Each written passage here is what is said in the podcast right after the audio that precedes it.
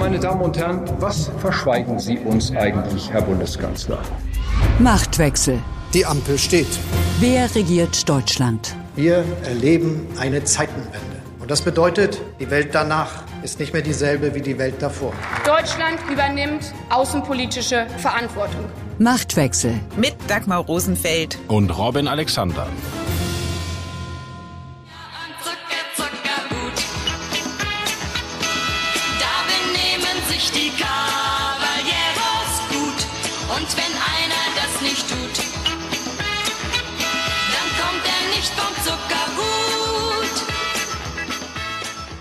Ein Zuckerschlecken war der Besuch in Brasilien für Olaf Scholz nicht. Auch wenn er im brasilianischen Präsidenten Lula da Silva einen Genossen, ja einen Freund sieht, so hat sich der keineswegs kaballerohaft benommen. Im Klimaclub des Kanzlers will er nicht mitmachen, im Ukraine-Krieg will er das westliche Bündnis nicht mit Munition unterstützen. Dafür aber erklärte Lula China zum Friedensstifter. Überhaupt erging es Scholz auf seiner Südamerika-Reise wie beim Wettrennen von Hase und Igel. Überall, wo der Kanzler hinkam, war China schon da. Was Olaf Scholz in Südamerika erlebt hat, welche wirtschafts- und geopolitische Bedeutung die Region für Deutschland hat und warum es für ihn auch in fast 13.000 Kilometern Entfernung kein Entkommen vor Saskia Esken gibt, darum geht es in dieser Folge von Machtwechsel. Außerdem sprechen Robin und ich über Nancy Faeser, die auf Bundesebene Ministerin für Inneres ist und zugleich als Spitzenkandidatin bei der Landtagswahl in Hessen antreten will. So mancher fragt sich, ob sie bei dieser Doppelbelastung noch mit jeder Faser oder besser Fäser ihres Herzens bei der Sache sein kann. Und wir blicken auf die CDU, bei der Werte oft das Maß der Dinge sind, es sei denn, es geht in der Werteunion über alle Maßen. Ich freue mich, wir freuen uns alle, dass Brasilien zurück auf der Weltbühne ist und sich wieder für eine stärkere regionale Integration in Lateinamerika einsetzt. Ihr habt gefehlt, lieber Lula,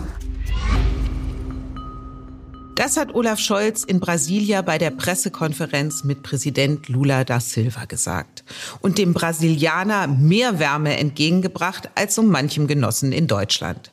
Robin, du warst ja bei der Südamerika-Reise von Scholz dabei. Diese Geste an Lula, ist das echte Nähe gewesen oder doch Kalkül, weil die Bundesregierung das lateinamerikanische Land als Partner braucht? Ich glaube, das ist beides. Das ist wirklich sehr interessant. Auch ein Stilmittel oder vielleicht ein Strukturelement von Olaf Scholz Außenpolitik, der versucht gezielt Kontakte zu knüpfen zu Leuten, die politisch ähnlich ticken wie er. Das hatten wir schon mal erlebt, als er an einem Gipfel der nordischen Länder teilnahm, weil die Skandinavier damals noch durchgängig sozialdemokratisch regiert waren. Und das haben wir jetzt in einer ganz anderen Weltecke in Südamerika erlebt, weil er war in Argentinien, in Chile und dann in Brasilien und hat überall dort linke Regierungschefs getroffen und das auch betont. Und er bringt auch eine Vorstellung mit, dass ein ampelregiertes Deutschland, also er würde sagen ein fortschrittliches oder ein progressives Deutschland, für solche Länder besonders attraktiv wäre als Partner. Und das ist was Ungewöhnliches in der Außenpolitik, weil eigentlich spielen diese Parteifarben in der Außenpolitik keine große Rolle. Also Beispiel Kohl verstand sich richtig gut mit Mitterrand, obwohl Kohl Christdemokrat war und Mitterrand war Sozialist. Kohl verstand sich überhaupt nicht mit Thatcher, obwohl die konservativ war. Und diese Liste könnte man fortsetzen. Also diese Idee, Außenpolitik in Parteifarben zu denken, ist ungewöhnlich. Und ich denke, dass Scholz in Argentinien und Chile hat es gut funktioniert, aber in Brasilien hat er richtig Schiffbruch erlitten.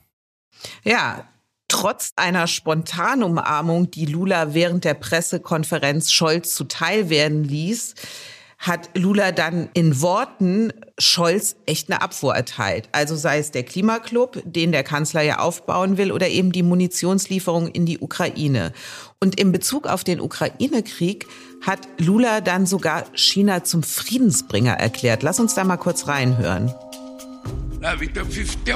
Es muss jemand am Verhandlungstisch sitzen.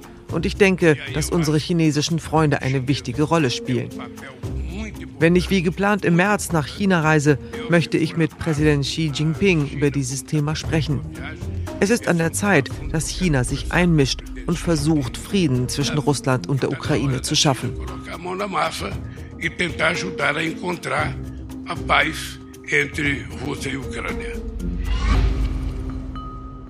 Also Lula hat damit Europa und dem Westen ja quasi die Handlungsfähigkeit im Ukraine-Konflikt abgesprochen. Und mit der Hervorhebung Chinas hat er zugleich doch gezeigt, wo seine Prioritäten liegen. Robin, hat Scholz mit solchen Äußerungen gerechnet? Ich denke nicht, weil er wirkte auf der Pressekonferenz auch sehr stoisch. Also hat er sehr gerade ausgedacht. Und da ist etwas aus dem Ruder gelaufen. Vielleicht muss man zum Hintergrund wissen, es war ja eine Riesenhoffnung von Putin, dass das sozusagen ein Konflikt Russland-Westen wird. Und der Rest der Welt entweder zuschaut oder sich sogar auf seine Seite schlägt. Das hat mit einer Erfahrung zu tun, die Putin gemacht hat. Es gab ja vor ein paar Jahren, war das noch sehr wichtig, dieses Konzept der BRICS, also Brasilien, Russland, Indien, China, treten sozusagen als eigener Block auf, als Schwellenländer die selber jetzt sehr mächtig sind, die Akteure der Weltpolitik werden, die haben dem Westen auch sehr geholfen, zum Beispiel in der Finanzkrise. Da hat man die ja gebraucht, deshalb ist ja überhaupt G20 so wichtig geworden und vorher war es G7. Und diese Hoffnung von Putin ist nicht in Erfüllung gegangen, weil eben die großen Länder entweder neutral geblieben sind oder sogar gesagt haben, wir verurteilen den Einmarsch. Also Brasilien etwa hat in der UN für die Verurteilung des russischen Einmarsches gestimmt. Und nicht unter Lula, sondern das war ja noch unter Bolsonaro. Genau, das, das war noch unter Bolsonaro, dem rechtspopulistischen Vorgänger. Und Scholz hält sich viel darauf zugute, dass er mitgewirkt habe, dass der globale Süden das sozusagen nicht als antiimperialistischen Krieg sieht, sondern dass er eben den Imperialisten in Putin sieht. Deshalb benutzt er ja auch immer dieses Wort. Und das konnte man auf dieser Reise auch gut sehen. Also der Argentinier und der junge Chilene, auch alles Sozialdemokraten oder noch weiter links, haben ganz klar zu Putin gesprochen. Aber bei Lula hat es eben nicht geklappt. Und dazu muss man wissen, Lula ist ja erst seit drei Wochen wieder im Amt und er scheint geistig noch sehr geprägt zu sein von seiner vorigen ersten Amtszeit, wo eben dieses BRICS-Thema dominant war. Und dass er, zumindest wenn man die Pressekonferenz hört, da gedanklich wieder anschließen will, das ist wirklich keine gute Nachricht. Es gab ja vorher auch, das hast du zumindest berichtet, ein spontanes oder ein längeres Vier-Augen-Gespräch zwischen Lula und Scholz. Da muss man das doch auch erörtert haben. Da muss es doch eine Positionierung auch zu China gegeben haben und der Rolle, die Lula China dazu gesteht. Na, ich glaube, dass das Grundproblem ist nicht, dass Lula sagt, wir müssen mit, mit China reden. Das tut Scholz ja auch. Das Problem ist, dass Lula augenscheinlich mit dieser Idee flirtet, es könnte da einen Gegenpol geben zum Westen, ja. Und wenn man da in Brasilia ist, dann bekommt man da auch wirklich einen, wirklich einen sinnlichen Eindruck von. Lula ist ja kein junger Mann, der ist 77, ja. Und zum Beispiel Lulas wichtigster Berater ist 80. Und wenn man dann mal reinhört, die deutsche Delegation hat das Kommuniqué, was bei solchen Treffen ja auch immer entsteht, also so eine gemeinsame Erklärung, mit Lulas außenpolitischem Berater verhandelt. Der hat im Moment gar keine Funktion. Also der ist gar nicht Minister oder der hat einfach nur ein Büro im Regierungsviertel und Kontakt zum Chef, ja. Diese Lula-Truppe ist geprägt von sehr alten lateinamerikanischen Linken die natürlich auch eine Menge schlimme Dinge in letzter Zeit erlebt haben. Also ich meine, der Lula war im Knast unter Bolsonaro und ist völlig rehabilitiert, also mit konstruierten Vorwürfen im Knast, ja. Also da ist etwas entstanden, was sehr lateinamerikanisch ist, sehr klassisch links. Und ich finde, es ist aufgefallen, dass das im Westen nicht so gesehen wird, weil die Ampelregierung hat Lula ja umarmt. Ja, also äh, zu Lulas Amtseinführung ist Steinmeier gereist drei Tage bevor Scholz jetzt nach Brasilien kommt, war schon Svenja Schulze da, die Entwicklungsministerin, und die hatte 200 Millionen Euro im Gepäck nur für die Anschubfinanzierung von Lunas neuer Waldpolitik. Also man hofft, dass Lula den Raubbau am Regenwald beenden will, den Bolsonaro einfach hat laufen lassen. Und man investiert deutsches Geld und auch deutsches politisches Kapital und auch, wie soll ich mal sagen, rot-grüne Hoffnungen in, in dieses Projekt Lula. Und das funktioniert nur unter dieser Folie Bolsonaro. Also weil Bolsonaro so eine südliche Trump-Version war und so viel Schlimmes gemacht hat, denkt man jetzt, der ihm nachfolgt, ist der Held. Und das geht ja in der Politik oft schief, weil nur weil jemand ein Schurke ist, muss sein Gegenspieler noch kein Held sein. Und das konnte man gut sehen, dass dieses extrem idealisierte Ampelbild von Lula nicht mit der Realität übereinstimmt. Du hast jetzt gerade von deutschen Investitionen gesprochen. Fakt ist ja, dass China in Südamerika bei den Direktinvestitionen ganz weit vorne liegt und ein ganz wichtiger wirtschaftlicher Partner ist. Also Peking ist auch deshalb in der Region so beliebt, weil es bei der Einhaltung von Sozialstandards und Umweltauflagen keine Forderung stellt. Deutschland und auch Europa insgesamt haben aber das Lieferkettengesetz, das Unternehmen ja abverlangt, auch die Nachhaltigkeit all ihrer Zulieferer zu dokumentieren, bis hin zu der Frage tatsächlich, wie es dort um die Work-Life-Balance bestellt ist. Angesichts dieser Tatsache, Robin, welche Chancen hat die deutsche Wirtschaft denn überhaupt als wichtiger Handelspartner in Südamerika? Das war auch etwas, was auf dieser Reise sehr, sehr lehrreich war. Also man muss sich das so vorstellen, Südamerika ist ja eigentlich historisch, wirtschaftlich oft ein Hinterhof der USA gewesen, ja. Und die USA haben da etwas den Fokus verloren in den letzten Jahren und da ist China massiv reingegangen. Und China hilft den Autokratien, die es da ja auch noch gibt, also Venezuela, Kuba, Nicaragua. Aber China hat es auch versucht mit den demokratischen Staaten. Und dort ist darüber eine Ernüchterung eingetreten, weil die Chinesen halt die Rohstoffe holen und verschwinden und keinen Wert darauf legen, zum Beispiel in diesen Ländern Verarbeitung zu organisieren und Arbeitsplätze und so weiter. Und Scholz hat jetzt die Idee, dass die Länder dort historisch frustriert von den USA, aktuell frustriert von China, sich umschauen, mit wem können wir denn Geschäfte machen, wo auch für uns und für unsere Leute ein bisschen mehr hängen bleibt. Und er denkt, dass das Europa und speziell Deutschland sein kann. Deshalb betont er immer, wer mit uns handelt, der kriegt faire Deals und wir machen die erste Verarbeitung von Kupfer oder Lithium noch im Land und dann habt ihr Jobs und so weiter und so fort. Und der Gedanke ist ja nicht ganz falsch, aber auch hier wieder in der Massivität, wie das vorgetragen wird, also dass das jetzt fast als so eine Art Vorteil oder sogar Unique Selling Point gilt, dass man mit Europa nur unter großen Auflagen Geschäfte machen kann. Das hat man auch gesehen, dass sich das da erst noch herumsprechen muss. Also wir waren zum Beispiel in Chile, hat Scholz ein Gespräch gehabt mit Unternehmern. Und das war ganz interessant, weil die Leute, die in Chile richtig Geld haben, also alte Familien, die Geld haben, sind oft deutschstämmig. Ja, also die heißen dann mit Vornamen Wolf, sprechen auch noch Deutsch. Ist auch irre. Chile ist ja kein großes Land, gibt 26 deutsche Schulen. Und da hat Scholz das auch vorgetragen, also auf diesem Wirtschaftstreffen. Und dann meldete sich eine Unternehmerin, also eine klassisch elegante lateinamerikanische Dame, musst du dir das vorstellen, und sagte in perfektem Deutsch, sehr höflich, das wäre ja alles ganz schön. Aber am Ende gehe es nicht nur um Rahmenbedingungen, sondern auch um Investment. Also, also da ist auch, dass man in diese konservativ tickende, deutschstämmige Geldschicht Chiles, dass man da mit rot-grünen Ideen offene Türen einrennt, glaube ich auch noch nicht. Ein Beispiel dafür ist auch der deutsche Aurubis-Konzern. Das ist Europas größter Kupferhersteller. Und der Konzernchef Roland Harings war ja Teil der Wirtschaftsdelegation, die Scholz begleitet hat. Und Harings hat im Interview mit den Kollegen der FAZ von der Kooperation mit dem chilenischen Kupferkonzern Codelco erzählt. Und hat erzählt, dass die eine Technologie haben, die den Stand vor 30 Jahren hat und das bedeutet, dass die Kupferhütten dort in Chile noch große Mengen Schwefeldioxid freisetzen. Und mit Codelco hat man nun einen Kooperationsvertrag in Sachen Umweltschutz unterzeichnet. Zugleich hat Harings dann aber auch erklärt, dass Codelco ohnehin überwiegend an China liefert.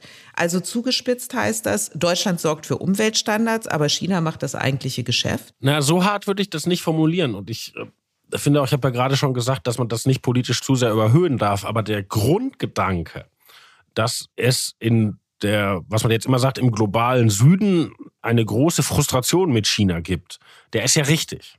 Und dass man Regierungen und auch Unternehmen, die sagen, wir versuchen jetzt hier Geschäftsbeziehungen aufzubauen, wo wir 20, 30, 40 Jahre liefern können und auch nachhaltig profitieren und auch sozusagen unsere Gesellschaft ein bisschen was abbekommt. Die Idee ist ja nicht falsch.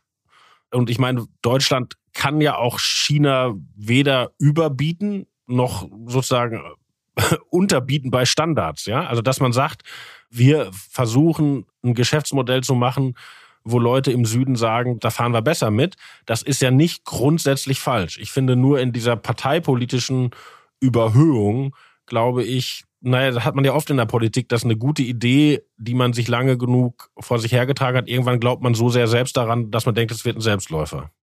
In diesem Zusammenhang gibt es ja auch das berühmte Mercosur-Abkommen. Also das ist ein Freihandelsabkommen, über das die EU mit südamerikanischen Staaten schon seit zwei Jahrzehnten spricht. Das liegt auch vor, ist aber immer noch nicht ratifiziert. Hat Scholz da was erreichen können? Ja, da muss man erstmal loben. Diese Freihandelsabkommen sind ja lange schleifen gelassen worden, auch von europäischer Seite. Und Scholz hat es tatsächlich geschafft, mit seiner Ampel da eine neue Dynamik reinzubringen. Also CETA ist jetzt auch vom Bundestag ratifiziert und die wollen auch andere angehen. Und das ist keine kleine Leistung, weil der Widerstand gegen die Freihandelsabkommen kam ja in Deutschland lange von links. Also wir denken an Attac, an das Chlorhühnchen, ja, das äh, und an die Grünen denken wir. Ja, also Sven Giegold, ein, ein wichtiger Staatssekretär von Robert Habeck, war bei Attac der große Organisator der ganzen Anti-TTIP-Bewegung. Also da sind wirklich die Grünen und auch die linke SPD, die da skeptisch waren, ein ganzes Stück weitergekommen und das muss man auch sehr loben. Auf der anderen Seite haben aber natürlich auch noch die Lateinamerikaner Probleme damit. Ja, und da ist es halt so, in Chile und Argentinien zum Beispiel glaubt man, jetzt wo Bolsonaro weg ist und Lula, also ein Linker, wieder in Brasilien regiert, könne man auch besser, weil geeinter verhandeln. Und die Frage ist jetzt, wie weit machen die das nochmal auf? Da hat Lula überrascht und hat gesagt, er will das eigentlich schnell durchhaben. Also das würde gegen die Theorie sprechen, dass das nochmal lange dauert. Aber dass die Ampelregierung an dieser Front arbeitet, muss man sehr loben. Und ich hatte es ja schon gesagt, ist eine sehr hochkarätige Wirtschaftsdelegation ist dabei gewesen. Wie sehen die denn das Lieferkettengesetz, was ja eine große Rolle auch bei künftigen Handelsbeziehungen mit Südamerika spielt?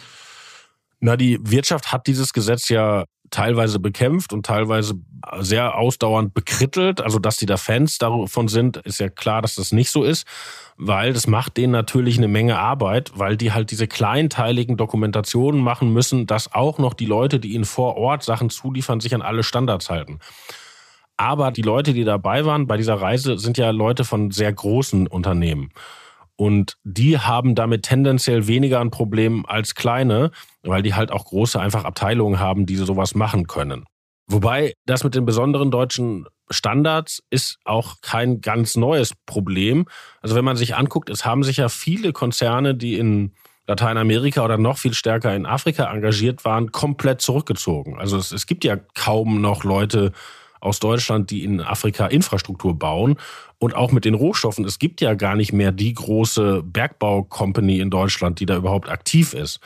Und vielleicht hängt es auch damit zusammen, vor ein paar Jahren ist ja bei uns ein Gesetz geändert worden, dass man Schmiergelder, die man für Investitionen im Ausland zahlt, zu Hause nicht mehr von den Steuern absetzen kann. Und das ist natürlich etwas, was unser gerechtes Steuerbürgerherz eigentlich erfreut.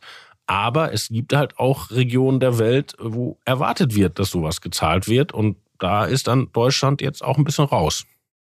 So weit weg Scholz von Berlin gewesen ist, so nah ist ihm dann doch die deutsche Debatte um die Lieferungen von Kampfflugzeugen an die Ukraine gekommen. Und ausgerechnet die SPD-Vorsitzende Saskia Esken hatte eine solche Lieferung nicht ausgeschlossen. Und Scholz hat sich dann in Chile offenbar genötigt gesehen, darauf zu reagieren. Lass uns mal kurz reinhören ist eigenwillig, dass diese Debatte geführt wird. Und was wir jetzt brauchen, ist doch eine seriöse Debatte und nicht der eine, ein, ein Überbietungswettbewerb. Auf einer außenpolitischen Reise in die innenpolitische Debatte zu gehen, das ist eigentlich mehr als ungewöhnlich. War der Druck auf Scholz so groß, dass er diesen Satz loslassen musste?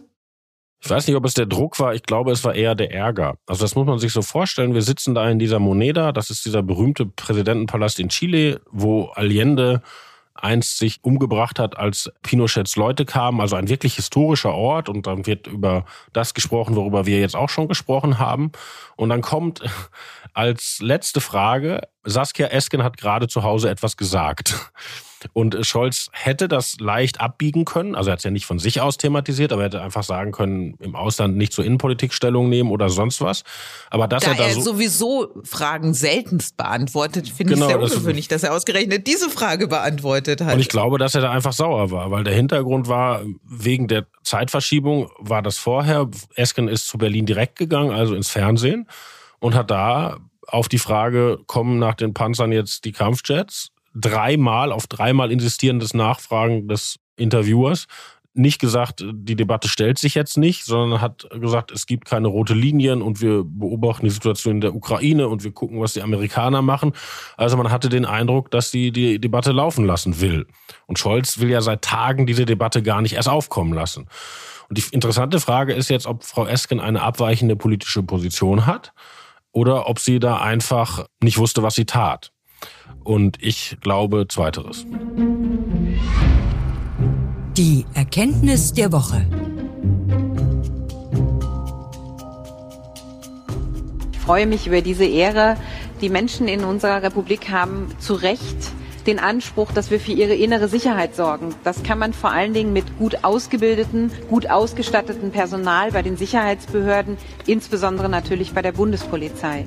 Ein besonderes Anliegen wird mir sein, die größte Bedrohung, die derzeit unsere freiheitlich-demokratische Grundordnung hat, den Rechtsextremismus zu bekämpfen.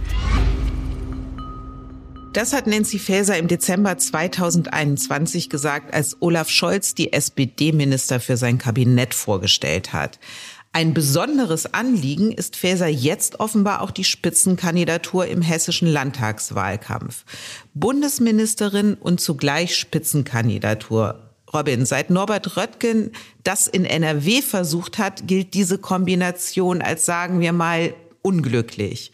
Was spricht denn dafür, dass es bei Faeser besser läuft? Äh, gar nichts. Warum tut sie es dann? Und warum lässt Scholz sie gewähren? Also das Argument, das jetzt aus SPD-Kreisen verteilt wird, ist, das wäre ja ganz anders als bei Röttgen, weil Norbert Röttgen wäre immer Bundespolitiker geworden und man habe ihm angemerkt, dass er keinen Bock hat auf die Landesebene. Und Frau Faeser war ja viele Jahre Oppositionsführerin im Hessischen Landtag und die hätte also schon bewiesen, dass sie die Kernerarbeit der Landespolitik macht. Und ich glaube, das Argument funktioniert nicht, weil das Problem ist doch nicht, auf welcher Ebene jemand vorher tätig war. Das Problem ist, ein Kandidat, der den Eindruck erweckt, er glaubt nicht, dass er gewinnt und hat deshalb Vorkehrungen getroffen für den Fall, dass er nicht gewinnt. Und mit dieser Hypothek starten die jetzt den Wahlkampf. Eine andere Frage ist ja auch diese Doppelbelastung, also gerade das Amt der Bundesinnenministerin in diesen Zeiten ist ein sehr forderndes und da gibt es jede, jede Menge zu tun. Und gleichzeitig dann sich in einem Wahlkampf zu engagieren, funktioniert doch auch nicht. Einmal das, also da wird man sehen, wie das läuft, aber ich finde, es hat auch einen politischen Ogu. Weil wenn man sich die bisherige Amtszeit von Frau Faeser anguckt, das war ja eine Überraschungsbesetzung, ja. Also man, man hatte eher mit Frau Lamprecht gerechnet auf dem Posten oder anderen. Und dass das Frau Faeser wurde, war überraschend und sie hatte einen schwierigen Start.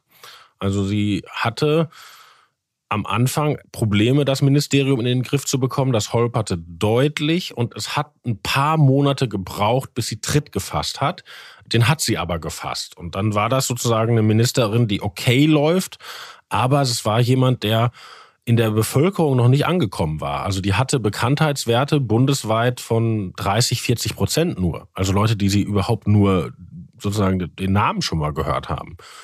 Und daran hat sie in den vergangenen Monaten gearbeitet mit sehr medienwirksamen Aktionen. Erinnere dich an die Binde in Katar.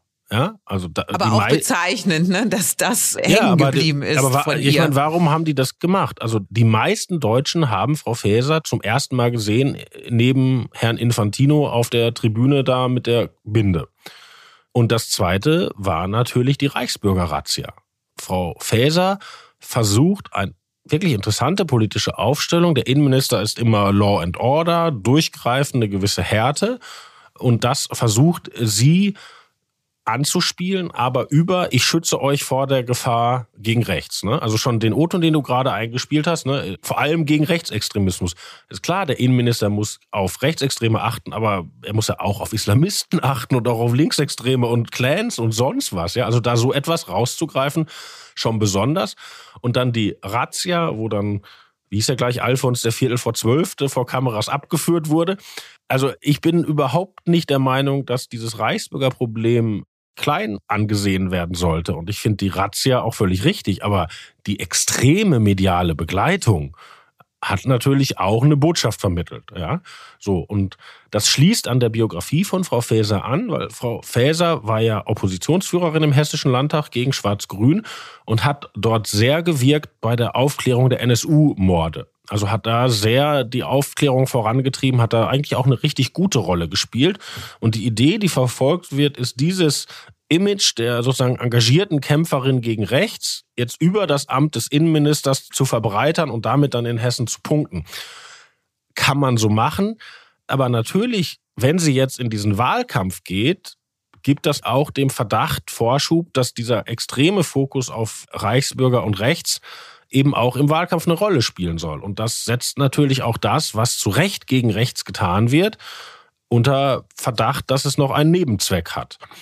Und das finde ich schwierig, weil wir wissen ja nicht, was bis zur hessischen Landtagswahl im Herbst noch passiert und dass die Innenministerin, das ist ein Verfassungsressort, eigentlich muss man da ein bisschen über den Dingen stehen, um ein besonderes Vertrauen in der Bevölkerung zu erwecken. Also ich finde das eine schwierige grundsätzliche politische Aufstellung. Was dieses Thema angeht, Robin, da hat auch die hessische SPD einen, wie ich finde, widerlichen Tweet losgelassen, und zwar im Kontext mit dem Mord an Walter Lübcke. Und zwar, ich zitiere, hätte der Mord an Dr. Walter Lübcke verhindert werden können. Die verantwortlichen Innenminister Bouffier, Rhein und Beuth waren offensichtlich mit der politischen Führung des Landesamtes für Verfassungsschutz überfordert. Ist das die Linie, die auch Faeser dann im Wahlkampf fährt? Ich weiß nicht, ob sie den Tweet gesehen hat, bevor er gesendet wurde. Also ich hoffe nicht, aber natürlich trägt sie als Kandidatin dann auch die Verantwortung dafür. Und da ist wirklich was aus dem Ruder gelaufen. Also, wie gesagt, Frau Faeser hat sich große Verdienste für die Aufklärung dieser Vorgänge um den NSU und auch für die Schwächen der Sicherheitsapparate erworben. Aber das so zu branden, dass das jetzt eine CDU-Verantwortung wäre, dieser Mord, das ist wirklich ein Skandal. Und das hat die Leute auch tief verletzt, weil du musst dir vorstellen, Walter Lübcke ist ja ein christdemokratischer Lokalpolitiker gewesen und die kannten den alle. Also äh, Boris Rhein und Bouffier, die kannten den. Ne? Das ist einer von denen gewesen. Und das finde ich schon ein wirklich krasser, ich will gar nicht sagen Fauxpas, weil das muss man ja bewusst tun. Es gibt diese Vorstellung in Teilen des sozialdemokratischen Apparates, dass man diesen Kampf gegen rechts exklusiv gepachtet hätte. Ne? Man, man hört auch immer so Zitate, auch in der Weimarer Zeit sind unsere Leute ermordet worden. Und da fragt man sich, Walter Rathenau war ein Liberaler, der ermordet wurde. Oder Matthias Erzberger war ein katholischer Politiker, ja. Also auch die, die klassische Rechte der Weimarer Republik hat auch auf das bürgerliche Lager gezielt. Und ich finde, da geht einiges mit denen durch und hoffen wir mal, dass wir da im hessischen Landtagswahlkampf nicht noch mehr von erleben. Klar ist zumindest, dass Olaf Scholz ja die Kandidatur von Nancy Faeser in Hessen unterstützt. Es wird ja auch die Geschichte erzählt, man habe sie zur Bundesinnenministerin gemacht, um sie bekannt zu machen und dann zu stärken für eine Spitzenkandidatur im hessischen Landtagswahlkampf. Aber sollte Faeser gewinnen, kommt Olaf Scholz, der ja Parität in seinem Kabinett versprochen hat, die nächste Frau abhanden. Sollte Faeser verlieren, ist ja die Frage, ob das ihr Ansehen nicht mehr mächtig ramponiert nach dem Motto, sie hat bei einer Landtagswahl nicht überzeugen können. Wie überzeugend kann sie dann überhaupt als Bundesinnenministerin sein? Ist das nicht am Ende eine Lose-Lose-Situation für Scholz? Das ist wirklich auch etwas, was etwas über Scholz verrät. Weil er hat sich ja als Hamburger Bürgermeister immer sehr viel darauf zugute gehalten, dass er einen starken Senat hat. Also dass er starke Ressortleiter duldet. Klammer auf, unausgesprochen mitgedacht im Gegensatz zu Merkel, die keine starken CDU-Minister zum Schluss mehr hatte in ihrem Kabinett. Und das hat er nicht geschafft, auf Bundesebene wieder aufzustellen. Und diese Personalie Faeser zeigt das. Also bis zum Ende des vergangenen Jahres ist noch von führenden Leuten im Kanzleramt gesagt worden, das geht nicht, dass man den Wahlkampf und das Ministeramt nebenbei macht. Also sie müsse sich entscheiden. Und augenscheinlich macht sie jetzt doch beides. Und ich glaube, dass sie sich in einer Position vielleicht nicht der Stärke, aber der Unabkömmlichkeit wähnt weil, wie gesagt, über die Parität sind ja jetzt nach dem Abgang von Frau Lamprecht sehr viele Tränen vergossen worden in der SPD. Und vielleicht hatten die Tränen auch ein Ziel, nämlich Olaf Scholz dazu zu zwingen, beim nächsten Mal umso härter auf der Parität zu beharren. Und wenn du jetzt überlegst, wer sollte denn Frau Faeser jetzt ersetzen? Wer ist denn die geborene sozialdemokratische Innenministerin? Da können wir jetzt gemeinsam zehn Sekunden schweigend nachdenken und dann wird uns auch kein Name einfallen und den anderen in der SPD ist auch keiner eingefallen. Und das haben wir ja schon öfter besprochen. Also die Parität in Kombination mit der Flügelquote und dem Regionalproports und dem sowieso mehr Parteien beteiligt in der Ampel macht halt die mögliche Personalauswahl so schwer, dass es da einfach dann auch irgendwann schwierig wird, gute Leute zu finden. Und Frau Faeser glaubt, dass sie das durchhalten kann, weil Scholz halt keine andere hat als Innenministerin. Naja, zumindest für uns Schlagerfans, lieber Robin, gilt, Tränen lügen nicht. Im Hinterzimmer. Die CDU will Hans-Georg Maaßen aus der Partei schmeißen. Die Partei habe vor der Abwägung gestanden, ob sie sich von Maaßen weiter provozieren lassen wolle oder ob sie jetzt einen Schnitt mache. So hat es Friedrich Merz gesagt. Dass der CDU-Parteichef die Causa Maaßen zu seiner Sache macht, gibt das Maaßen nicht am Ende eine Bedeutung, die er in der CDU doch eigentlich gar nicht hat?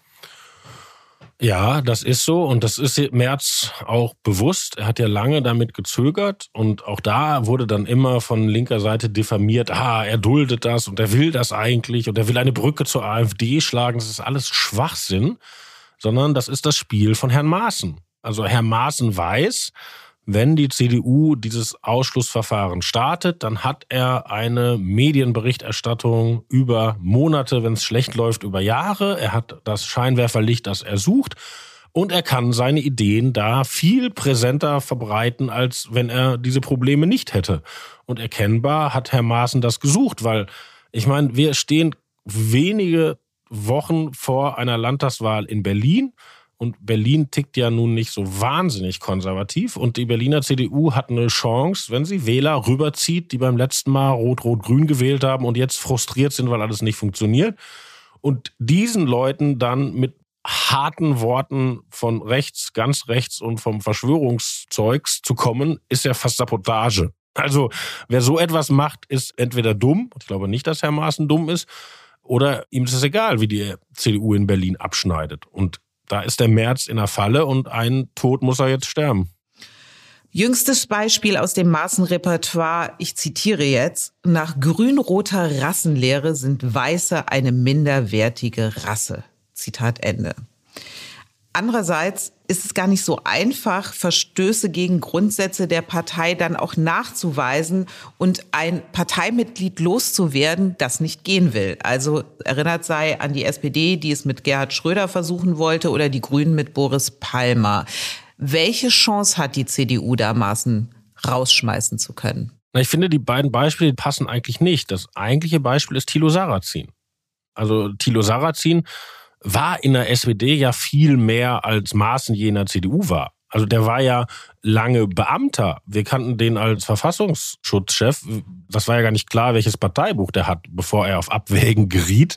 Jetzt redest du von Maaßen und nicht von Sarrazin. Ja, und Sarrazin im Gegenteil war, also Sarrazin war Finanzsenator in Berlin. Sarrazin war von der SPD in den Bundesbankvorstand entsandt. Also Sarrazin war richtig jemand in der SPD.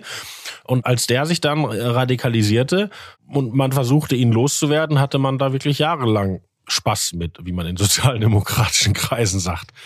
Und das erklärt auch, warum Merz da bisher zögerlich ist. Und eigentlich, also wenn Maaßen an der CDU läge, müsste er doch eine Absprache finden mit Merz. Wie kann er sein Zeug erzählen, ohne damit jedes Mal eine Riesenvorlage zu geben, den ganzen Laden zu diffamieren? Ja. Und da Maaßen dazu nicht bereit ist und ja objektiv immer wieder Punkte bringt, die dann medial und propagandistisch von der politischen Konkurrenz der CDU ausgeschlachtet werden können, müssen die da einen Weg finden. Und wenn es nicht im Gespräch geht, muss es anders gehen.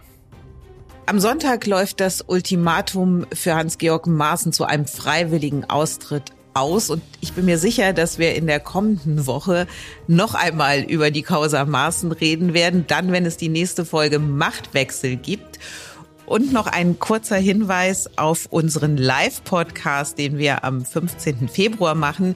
Wir verlosen jetzt die Karten und für all diejenigen, die kein Ticket bekommen, wir werden das auch als Livestream übertragen, habe ich jetzt gehört. Und Robin und ich freuen uns jetzt schon wahnsinnig auf dieses Happening. Und bis dahin gilt wie immer, das letzte Wort geht an Robin. Auf Wiederhören.